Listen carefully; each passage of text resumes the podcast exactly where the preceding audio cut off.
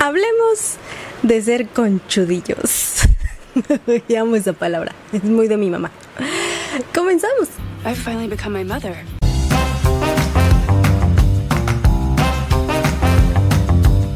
Esto es Cada Día Más Tonta, yo soy Bren Molina y hoy vamos a platicar de la cultura del cero esfuerzo.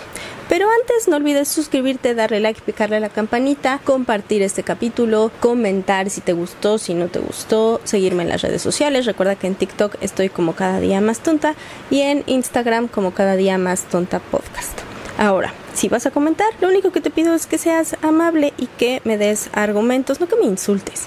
Porque en los últimos capítulos he recibido bastantes comentarios muy agresivos, oigan. Y no está padre. Argumente, piénsale tantito, por favor. Pero para descansar de eso, hoy voy a dejar en paz a sus ídolos y me voy a concentrar en mi generación. Porque, hola, soy Brenda y soy millennial.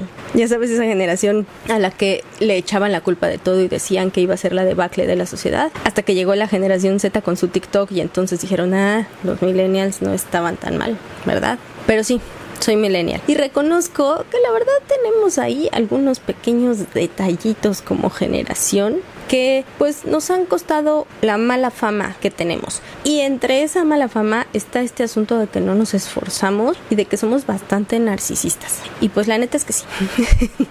Digo, yo soy de la primera parte de la generación, entonces a lo mejor no lo tengo tan marcado, yo espero que no. Pero es verdad que cuando entré al campo laboral me costó muchísimo trabajo adaptarme. Y es verdad que me iba a llorar al baño cuando me daban órdenes que no me gustaban o cuando me hacían ver mis errores. Eh, ya habíamos hablado de mi ego en otro capítulo. No, no se lleva bien con los errores, con los míos. Me molestaba que me hicieran quedarme más tarde en el trabajo y era reportera. O sea, no tenía un horario de oficina fijo y me molestaba no tener un horario de eh, oficina fijo. Entonces, sí, yo era ese tipo de persona y por eso me reconozco mucho en los defectos que son marcados en la generación millennial, aunque también la generación Z heredó un poco de este tipo de características de las que hoy vamos a hablar y por las que parece que no nos gusta esforzarnos, no nos gusta ir más allá de lo que tenemos que ir y tenemos muchos problemas con la autoridad. Ahora, ¿qué es lo que nos hizo así? Yo se lo adjudico a, bueno, yo y los autores que han hablado al respecto, de la sobreprotección con la que creció mi generación. Yo no sé tú, pero mi papá era súper protector conmigo y sí recuerdo a mi papá, Brendita, no hagas eso, te vas a caer, Brendita, cuidado, te vas a resbalar, Brendita, cuidado, te vas a morir. Bueno, tal vez él te vas a morir, nunca lo gritó, pero seguramente lo pensó muchas veces y cambió la palabra para no sonar tan alarmista. Y ese es el punto, que yo crecí siendo una princesita que ni siquiera podía pisar eh, arena sin sus calcetines porque le incomodaba en sus piecitos delicados. Entonces, imagínense qué pesada.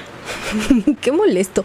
Mami, gracias por no regalarme. Y así somos. Somos una generación de niños con sentidos narcisistas que además crecimos con esta idea que nos repitieron en todos lados de que somos especiales, de que nos merecemos todo y de que no es necesario que cambiemos. ¿Te acuerdas del nunca cambies, eres genial tal y como eres? Todo ese tipo de cosas creo que las interiorizando y nos hicieron las pequeñas monsergas que podemos llegar a ser. No solo en el campo laboral, sino también en el resto de la convivencia social. Ahora, esta sobreprotección yo la vi dividida como en tres factores, ¿no? La primera que ya te mencioné es esta cultura de la reafirmación positiva, que es esta onda de tú vales mucho y mereces respeto. O sea, sí, sí mereces respeto, pero, o sea, sí vales mucho, pero no eres único y especial. Y ahorita vamos a ir a eso. no, no te deprimas ni te vayas del video.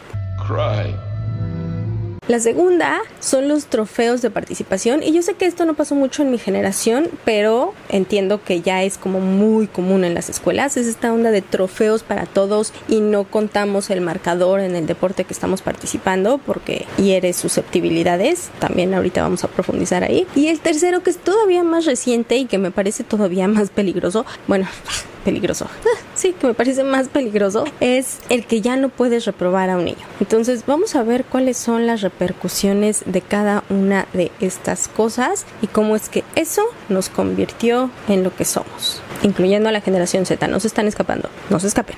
Ok, yo me acuerdo que cuando entré al campo laboral, los más veteranos se quejaban mucho de mi generación y decían que éramos poco comprometidos, que no sabíamos manejar o que no teníamos buena relación con la autoridad, que dejábamos la chamba tirada, cualquier cambio que nos hicieran nos hacía enojar, nos molestaba y lo tomábamos muy mal. Y yo creo que sí, creo que lo que nos llevó a esto es justamente que estos tres factores que te mencioné antes tienen el común denominador de que le dicen a la gente que no tiene que esforzarse, que no tiene que trabajar en sí misma para lograr sus metas. Y eso pues nos llevó a ser estos narcisistas poco colaborativos que llegamos a hacer. Empecemos por las reafirmaciones positivas. Los libros de autoayuda eran como el pan de cada día cuando yo estaba creciendo, sobre todo cuando fui adolescente. Era imposible no crecer como con esa idea que nos vendían de que éramos únicos e irrepetibles y de que no teníamos que cambiar para lograr las cosas que necesitábamos. Y esto es algo que está súper marcado también en la generación Z. Actualmente se venden entre ellos esta idea de que no tienen que cambiar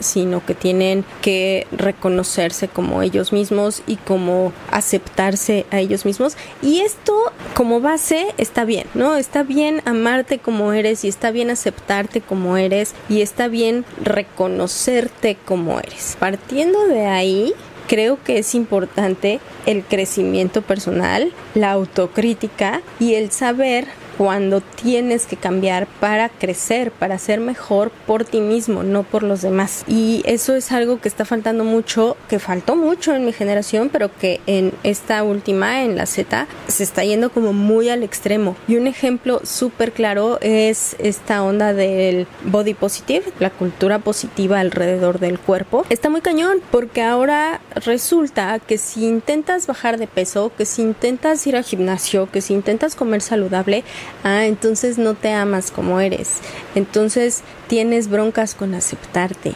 mm, deberías de checar eso. Y pues eso ha llevado a que ahora la obesidad sea vista como un ejemplo de belleza y de salud. Puede que de belleza, pues la belleza es subjetiva, pero de salud, ya lo platicamos en el capítulo de la gordofobia, de la delgada línea entre el no te metas con mi cuerpo y el te lo estoy diciendo por tu salud, ¿no? Y sobre todo cuando viene de una persona que te ama, no tanto de la gente que te ve en internet, a esos ignóralos. Pero bueno, esa es una de las primeras cosas que creo nos fueron moldando.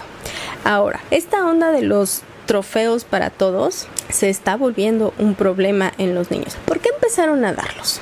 Ok, al parecer esto empezó en las escuelas públicas en Estados Unidos y de ahí se esparció alrededor del mundo. Y la idea no estaba mal. La idea pues era cuidar las emociones de los niños, que las emociones son importantes y las emociones de los niños pues están formando, entonces pueden ser a veces un poco confusas y pueden pegar un poco más o un poco menos, ¿no? Entonces la idea era que no sintieran esta tristeza de perder durante una actividad o durante un deporte. El asunto es que las personas que empezaron a implementar este tipo de políticas no pensaron en que perder tiene una función. La más importante es que en algún punto de tu vida vas a perder. Es más, te podría decir que vas a perder más veces a lo largo de tu vida de las que vas a ganar. Y cuando empiezas a ver eso desde niño, te empiezas a familiarizar con la sensación de perder, pero sobre todo con la sensación o con eh, la capacidad,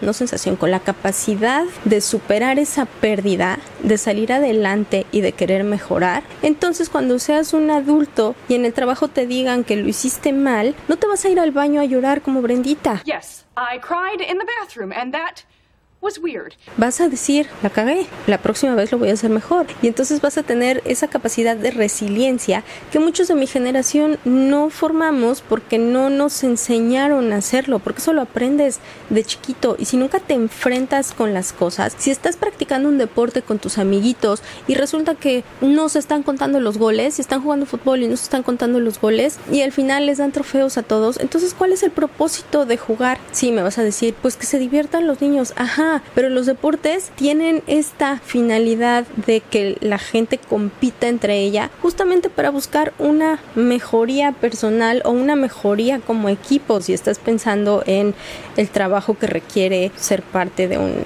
equipo de fútbol, voleibol o el deporte que quiera. El aprender a manejar esa frustración es súper importante y se forma mejor cuando eres niño y cuando te das cuenta que no pasa nada si pierdes, puedes mejorar o te das cuenta que no eres bueno para y entonces buscas cuáles son tus cualidades, que eso es súper importante. Estaba viendo el video de una psicóloga española que se llama Rocío Ramos Paul o Paul, que ya sabes que te voy a dejar por ahí abajo para que lo veas completo. Y ella explicaba un poco esto, ¿no? ¿Por qué es importante dejar de darles a los niños eh, trofeos por todo y reconocimientos por todo? Y aparte de mencionar esto de la resiliencia y de lo importante que es el poder enfrentar nuestra frustración de la manera más madura posible. También decía que el perder nos enseña a ver cuáles son nuestras debilidades, a ver en qué no somos buenos y también a buscar en qué sí somos buenos, en qué destacamos, en qué podemos trabajar para brillar entre tantos seres humanos. Porque, y esto se mezcla un poco con la afirmación positiva de tú eres único, déjame decirte algo, no lo eres. Somos un chingo. No, no crecemos con la... No, estoy hablando de una onda social, porque entiendo que no todos estamos en la misma situación social, no todos tenemos las mismas ventajas sociales a la hora de enfrentar el mundo, pero sí en un término general no somos más especiales unos que otros. Esto está muy interesante. Si es verdad que la meritocracia en la que vivimos, esta onda de que tienes que ir creciendo a través de los méritos que vas forjando a lo largo de tu vida, puede llegar a ser una farsa. No, no siempre el que más se esfuerza es el que más logra. Eso estoy completamente de acuerdo y es un poco complicado el separarlo de la idea de que todos somos iguales y que no, no hay alguien más especial que otros. Creo que, como dice la canción, la vida es una tómbola y entonces si resulta que estás en el lugar adecuado para lo que quieres, se te va a dar. Si no, hay veces que puedes luchar mil años por tu sueño y no lo vas a alcanzar. Creo que el aprender a perder también nos enseña el saber cuándo soltar, el saber justamente cuando eso que estamos buscando no es para nosotros o, o no o no estamos en el momento para buscarlo y entonces podemos ser resilientes y buscarlo por otro lado o buscar otra cosa por completo, ¿no? Pero si toda la vida crecimos creyendo que éramos, me voy a poner a mí de ejemplo, si toda la vida creí que era una gran cantante. Toda mi vida busqué ser, no sé, la nueva, la, Adele mexicana, vamos a decirlo, pero resulta que no canto ni madres. pero nadie alrededor me dijo que no cantaba, todo el mundo me dijo, es tu sueño, búscalo, lucha por él, algún día lo vas a alcanzar. Y yo crecí con esa idea, entonces voy a estar llena de frustración, pero también como no sé manejar esa frustración y como no sé cómo soltar, me voy a quedar ahí toda la vida buscando un sueño que, que no, no hace match con mis capacidades. Pero como todo el mundo me dijo que tenía que buscar mi sueño a costa de todo porque yo soy única y soy especial, pues lo hice. Y tal vez perdí 20 años de mi vida tratando de ser la del mexicana cuando tal vez en realidad soy buena en matemáticas pero, pero nunca me acerqué a las matemáticas porque yo quería ser cantante. Espero que mi ejemplo de la del mexicana, que canto muy parecido, déjenme decirles. Cuando estoy en mis buenos días, le subo y sueno parejita con ella. Un día les voy a cantar aquí. Hoy no, porque no calenté. ¿Qué pasa cuando creemos que somos buenos en todo sin esforzar? Pues lo primero es que creemos que nos merecemos todo. Y eso se refleja en el campo laboral, ¿no? Esta idea de, hola, soy Brenda, tengo 20 años, quiero ser CEO de su empresa, mucho gusto. O que a los dos meses ya estés pensando en, ¿por qué no me han dado un aumento? O que a los tres meses digas, creo que hago mejor mi trabajo que mi jefe. Ojalá y me dieran su puesto. ¿Sabes? Ese tipo de cosas que la neta es que no, muchas veces te hace falta un chingo de experiencia, pero a menos que seas un niño prodigio. Pero de otra manera, no.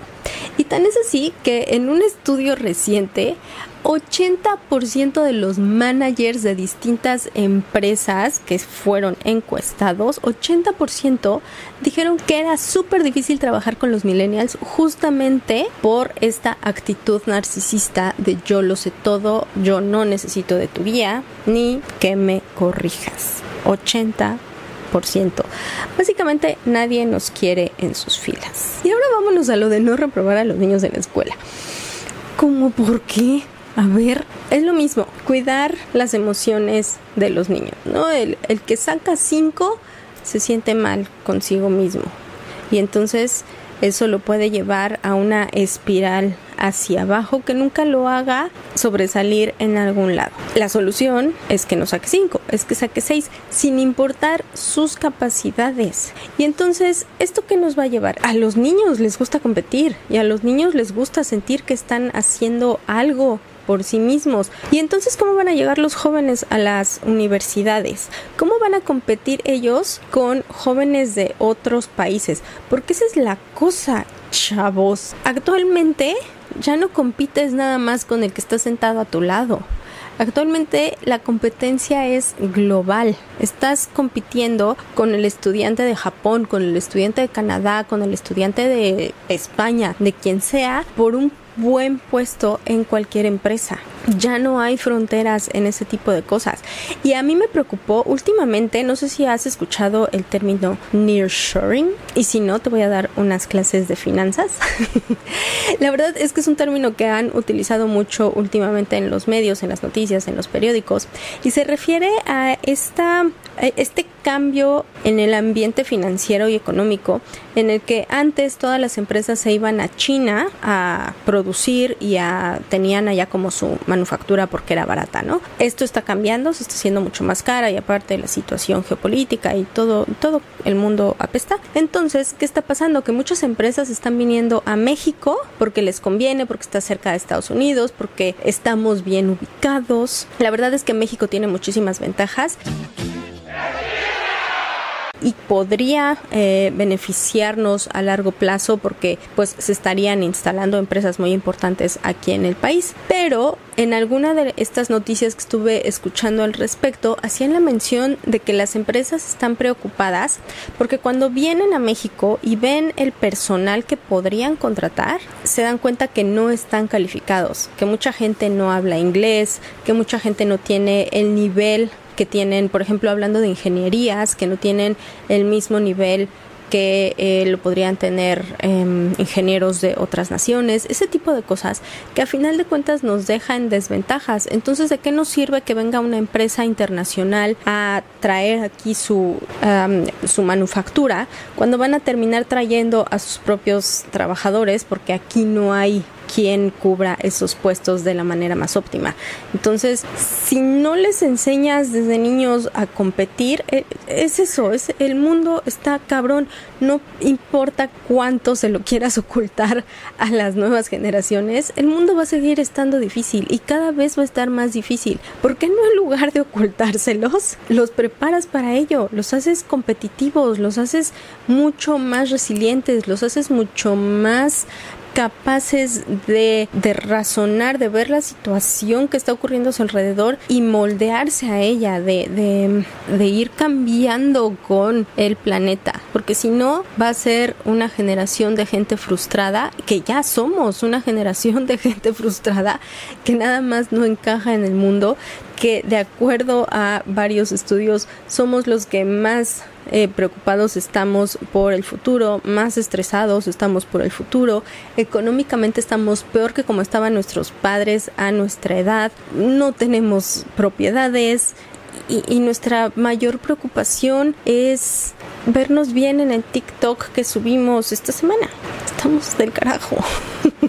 y te voy a ser muy honesta toda esta idea se me vino después de haber visto un video que justamente el tema central era la inclusión y estaba basado, el ejemplo que ponían era el desfile de Victoria's Secret, que ya platicamos de él hace como dos o tres capítulos, no me acuerdo. Eh, te hablaba yo de que había diferentes cuerpos y que había modelos como de diferentes tallas posando con con la lencería de la marca y algunas hasta con jeans y camiseta. Muy extraño, muy extraño el, nuevo concepto de Victoria's Secret.